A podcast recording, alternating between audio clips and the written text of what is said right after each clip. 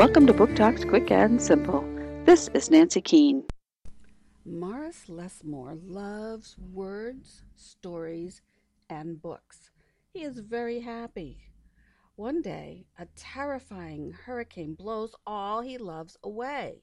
He is left in a strange, colorless land. Morris aimlessly wanders until he comes upon a lovely lady who is being pulled along by flying books. She gives Morris her favorite book.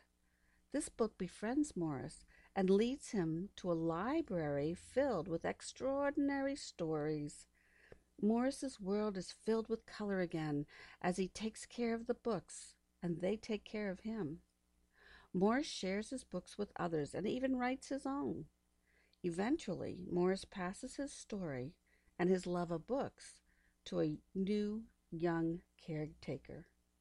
This book began as an award winning wordless animated film. There is also an app which creates Morris's amazing world. The Fantastic Books of Mr. Morris Lessmore by William Joyce.